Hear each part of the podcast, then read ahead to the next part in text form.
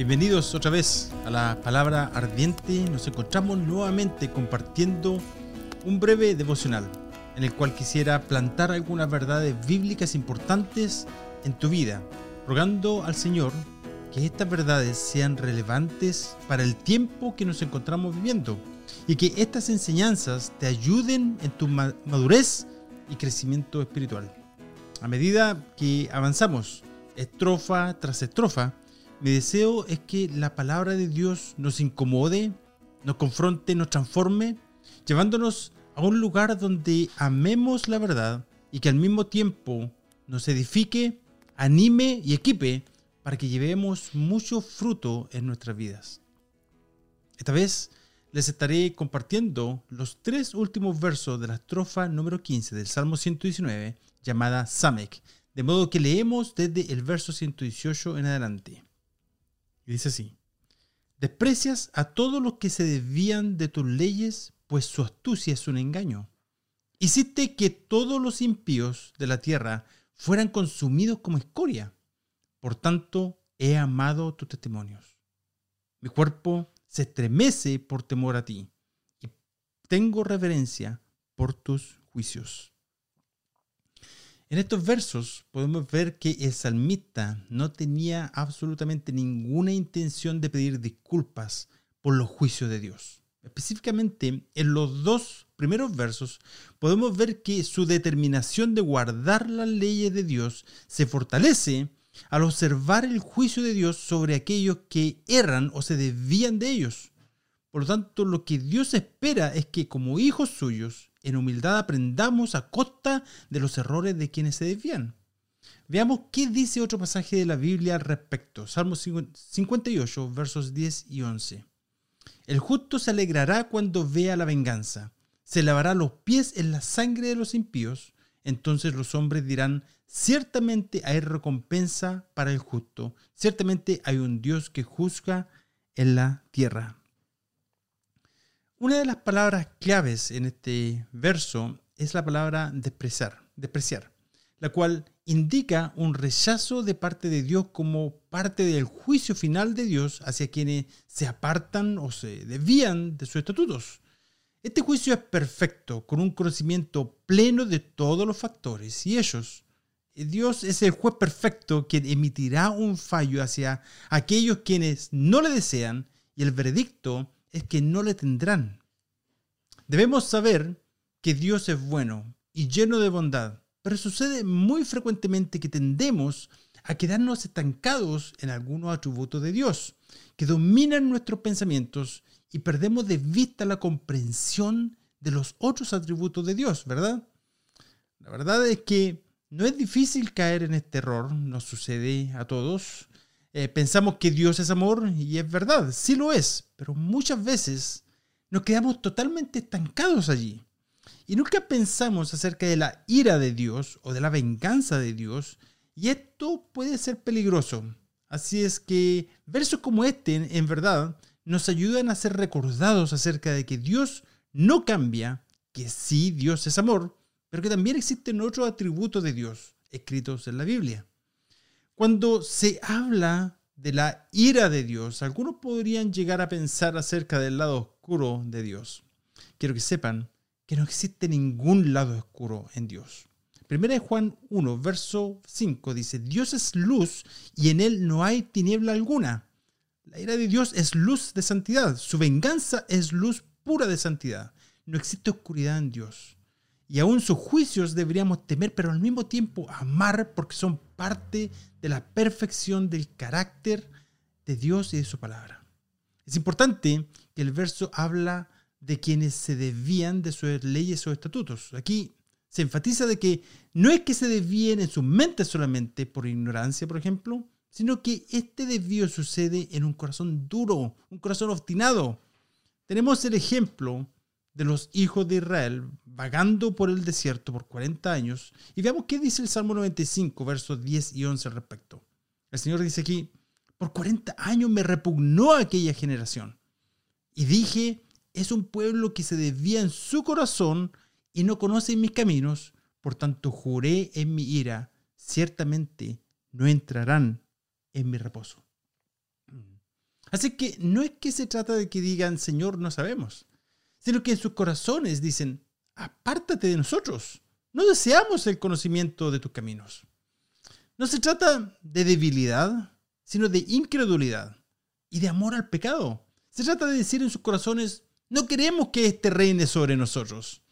Y lo que nos dice este verso es que su astucia es un engaño. Tal vez, tal vez entregados a, a creer su propia mentira, bendiciéndose a ellos mismos en su corazón y diciendo, tendré paz aunque ande en la dureza de mi corazón. En esta generación, queridos amigos, ¿qué excusa le daremos a Dios? Señor, ¿no sabíamos? ¿Podemos decir esto hoy en día cuando probablemente la mayoría de nosotros tenemos acceso al Internet o por lo menos acceso a una Biblia? ¿Podemos decir, Señor, no tenía tiempo? Por otra parte, si Dios no ejecutara sus juicios hacia quienes rechazan su palabra, su palabra sería solo una sugerencia o una de las muchas opciones para la vida. Pero Dios no es indiferente hacia aquellos que se desvían. Él cumple lo que promete y dirige sus juicios hacia quienes se desvían de sus estatutos. Y en este contexto, quiero preguntarte si esta palabra te está revelando alguna condición en tu vida o en tu corazón. Esta es una palabra de advertencia para quienes tienden continuamente a desviarse. Es una advertencia a tomar la palabra de Dios seriamente. Estamos siendo duros o obstinados, demorando a ser obedientes, por ejemplo, demorando a hacer la voluntad de Dios.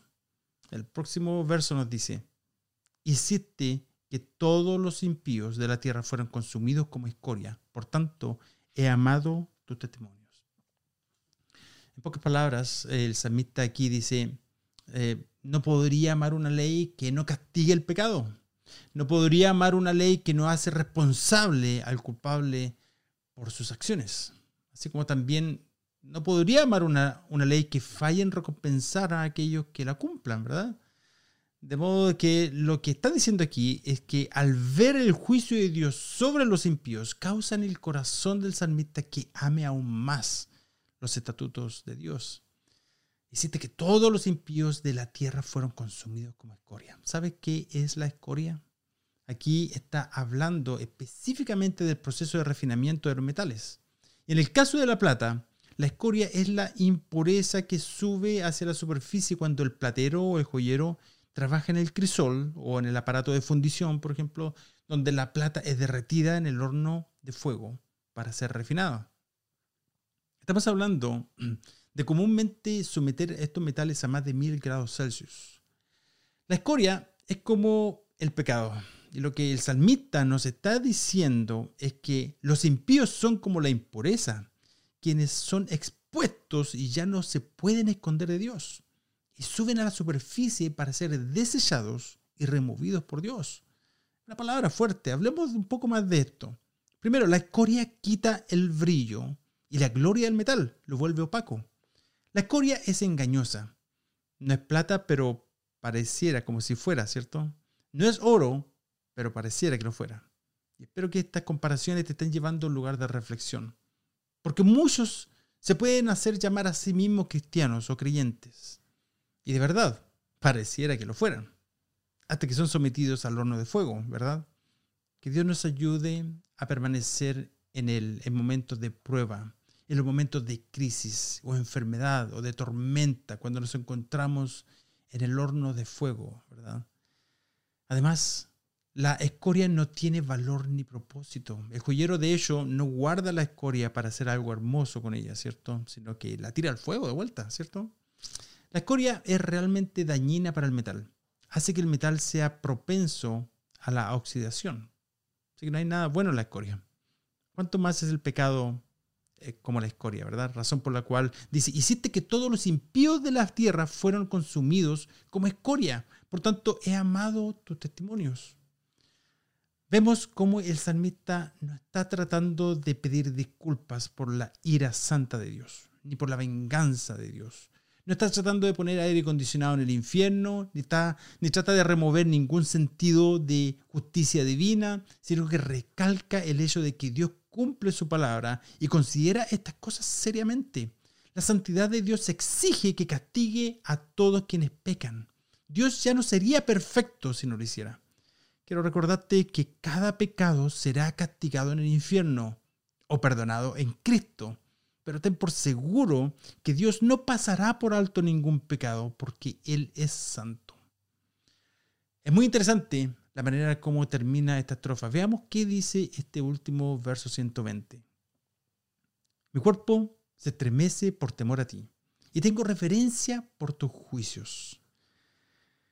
¿No es acaso una paradoja interesante que podemos amar a Dios y a su palabra como lo compartimos al comienzo de esta estrofa y aún así tener un temor eh, de Él en la manera correcta, teniendo un temor reverente debido a sus juicios y respetándole debido a su poder y autoridad para juzgar la humanidad, ¿verdad? Mientras el salmista consideraba los justos juicios de Dios, mira a su propia vida y comprende que no era perfecta delante de Dios y se estremece. Este efecto de temor reverente le hace correr a Dios hacia su sacrificio expiatorio. El salmista sabía que el juicio vendría hacia los malvados y a medida que consideraba y meditaba en esto, piensa cuidadosamente y alaba a Dios por ello, mientras medita profundamente en este juicio. La consideración de los justos juicios de Dios debería guiarnos a una autoexaminación. Gálatas 6, verso 4 nos dice lo siguiente. Pero que cada uno examine su propia obra y entonces tendrá motivo para gloriarse solamente con respecto a sí mismo y no con respecto a otro. Por lo tanto, el justo juicio de Dios hacia el impío debería hacer mirarnos a nosotros mismos y debería hacernos temblar delante de Él. Y más que nunca debería impulsarnos a confiar en el sacrificio de Jesús en la cruz. Para quienes vivían en ese tiempo cuando se presentaban sacrificios en el tabernáculo, el altar, en el templo, el fuego era un símbolo de juicio y el cordero era usado como una expiación por los pecados del pueblo. El cordero es inocente, pero paga el precio del culpable, para que el culpable pudiera vivir como si fuera inocente. Así que mientras el cordero se quema por algo que no cometió, el culpable vive en una justicia que no podía pagar jamás. El aroma del sacrificio permanece en la mente de quienes son testigos, que si no hubiese sido por el cordero que fue ofrecido, hubieran tenido que tomar su lugar Romanos 8.1 dice, por tanto, ahora no hay condenación para los que están en Cristo Jesús. Mientras el salmista miraba hacia el futuro, por fe hacia la cruz, nosotros miramos hacia atrás, a la cruz, y reconociendo nuestro pecado delante de Dios y con temblor delante de Él, ponemos nuestra confianza en Jesús y su sacrificio expiatorio en la cruz por nosotros. Amigos, no hay muchas cosas peores en la vida que un creyente soberbio, santulón y orgulloso que menosprecia a otros. Nunca deberíamos permitir que nuestro amor por Dios y devoción por su palabra nos lleve a ser altivos o soberbios. Que estos versos, los cuales nos hablan acerca del carácter y la naturaleza de Dios, nos lleve a darnos una buena mirada al espejo primeramente a nosotros mismos. El libro de Isaías 66, verso 2 nos dice, pero a este miraré, al que es humilde y contrito de espíritu y que tiembla ante mi palabra. Querido amigo, sé que no existe esta reverencia y si no existe este temor al juicio de Dios del modo que se encuentra escrito múltiples veces en la escritura, aún sabiendo que nunca vas a sufrir ese juicio en Cristo, entonces muy probablemente que han malentendido las escrituras. Bueno, de esta manera llegamos al final de la estrofa número 15, Samek. Gracias por acompañarnos hasta este punto y te invito a continuar próximamente cuando comencemos con la estrofa número 16, la cual lleva por nombre la letra hebrea Ayen. Que Dios te bendiga. Hasta pronto.